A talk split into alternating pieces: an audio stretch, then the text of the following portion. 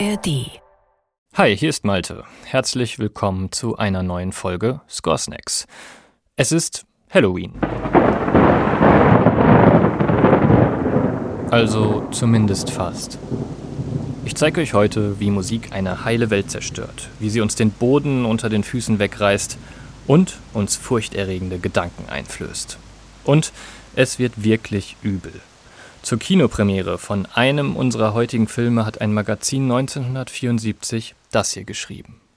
Um Satan auch akustisch präsent zu machen, wurde das Kreischen von Schweinen während ihrer Schlachtung aufgenommen.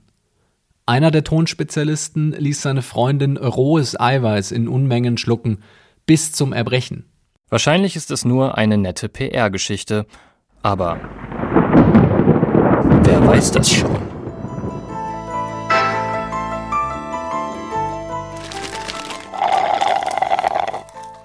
Score. Die Musik deiner Lieblingsfilme.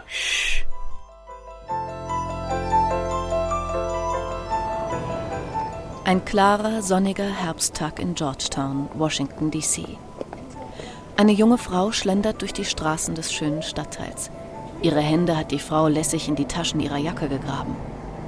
Ein anstrengender Drehtag liegt hinter ihr. Aber nun wartet ihre Tochter Regan auf sie.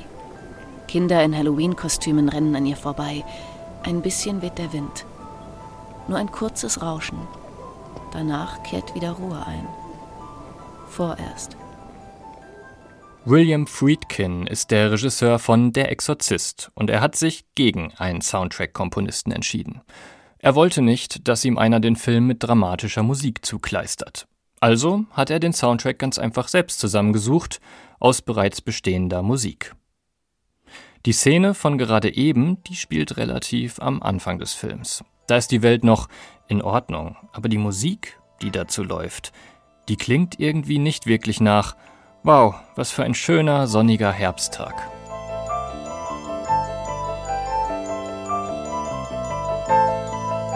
Tubular Bells heißt der Track und es gab ihn ebenfalls schon vor dem Film. Und so grausam das jetzt klingt, Tubular Bells von Mike Oldfield ist das einzig annähernd melodische im ganzen Soundtrack. Die Glocken haben was Kindliches. Klar, hier geht es ja auch um ein junges Mädchen, dem später im Film ein Dämon ausgetrieben wird. Was dieses Stück neben den Glöckchen so kindlich macht, das sind die vielen kleinen Wiederholungen. Wie in Kinderliedern. Dieser instrumentale Singsang bohrt sich schnell ins Ohr. In den ersten zwei Takten steckt das Hauptmotiv und das kommt dann in Dauerschleife. Aber die Tonabstände vergrößern sich, also der Weg zum unteren Ton, der immer wieder angeschlagen wird. Das ist der Orgelpunkt. Und von dem kommen wir nicht los, so als würden wir in einer Spirale feststecken. So wie das besessene Mädchen Regan, das gar nicht weiß, was für ein Horror sie erwartet. Der Priester Damien Karras hat einen Anruf bekommen. Er soll sich unbedingt etwas ansehen. Ein junges Mädchen zeigt verstörende Auffälligkeiten. Niemand weiß, was mit ihr los ist. Regans Babysitter führt den Priester ins Kinderzimmer. Regan schläft und atmet schwer. Das Mädchen ist kaum mehr als solches zu erkennen. Ihr Körper hat sich verändert, überall klaffen Risse auf der Haut, das Gesicht ist zu einer Fratze aufgequollen. Sharon zieht langsam die Decke von Regans Körper. Ihr Bauch ist übersät mit Narben.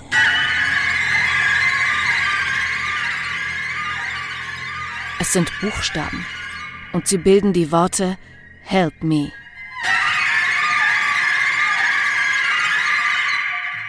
Ziemlich unangenehm, schmerzhaft klingt das und vor allem laut. Vierfaches Fortissimo. Wie ein stummer Hilfeschrei an den Priester – Tu was, rette das Kind. Dabei gehören diese Klänge zu einem Streichquartett vom amerikanischen Komponisten George Crump. Typisch für den Exorzist-Soundtrack. Der Regisseur hat wieder neue Musik ausgewählt. So nennt man diese Musikströmung im 20. Jahrhundert. Aber was macht genau diese Musik so unheimlich?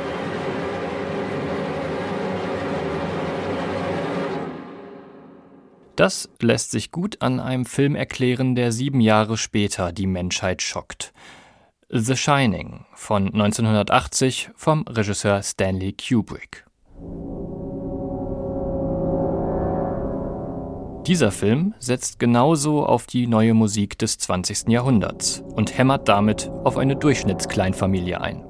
In diesem Fall Vater, Mutter und Sohn Danny.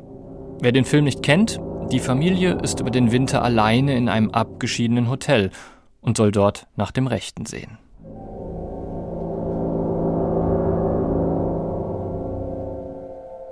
Ein endlos langer Flur ohne Fenster. Ein enger Schlauch von Gang. Links und rechts Türen zu verlassenen Zimmern. Der kleine Danny rollt und schiebt seine Spielzeugautos über den Boden. Die Kamera schaut von oben auf das Kind.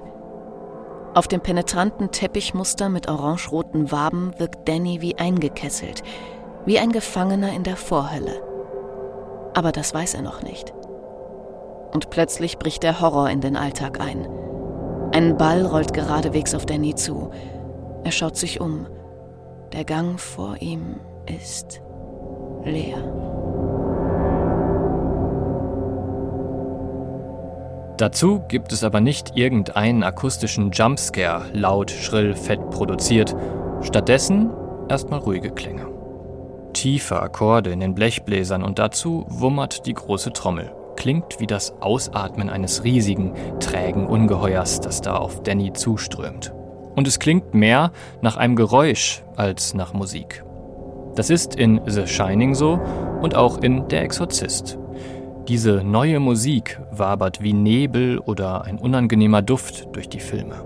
Sie hat keine Form, keine Melodie, kein rhythmisches Skelett, klingt mal schrill, mal dröhnend. Völlig unberechenbar aber immer präsent. Die Familienidylle, die heile Welt, wird in beiden Fällen musikalisch zerstört. Noch lange, bevor wir davon auch etwas zu sehen bekommen. Und das, das ist wahrer Horror.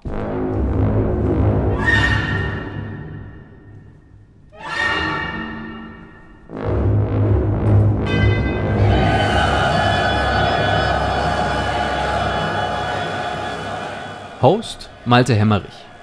Autor dieser Folge Nick Sternitzke. Headwriter Jakob Baumer. Redaktion Chris Eckert. Sprecherin Henriette Schröers. Assistenz Annika Kichle. Wir haben die Musik deines Lieblingsfilms noch nicht besprochen? Das lässt sich ändern. Schreib uns einfach eine Mail an podcast.swr2.de oder einen Kommentar in deiner Podcast-App. Ein neuer Podcast erzählt die Geschichte der Band Tokotronic, die Geschichte einer 30-jährigen Freundschaft. Los ging es für die Band in Hamburg 1993. Damals klang sie noch nach Punk, heute machen sie tolle Pop-Alben. Der Podcast erzählt, wie sie sich in den 30 Jahren verändern, wie sie durch Krisen gehen und auch fast scheitern. Und warum sie eine politische und auch unbequeme Band sind. Stefanie Groth, Autorin und Host vom Podcast, hat Interviews mit den vier Bandmitgliedern geführt und sie hat auch viele Wegbegleiter von Tokotronic getroffen. Fettes Brot, Beatsteaks und Tees Uhlmann zum Beispiel. This Band ist Tokotronic, erscheint in neun Folgen ab dem 26.10. in der ARD Audiothek und überall da, wo ihr Podcasts hört. Den Link findet ihr in den Show Notes.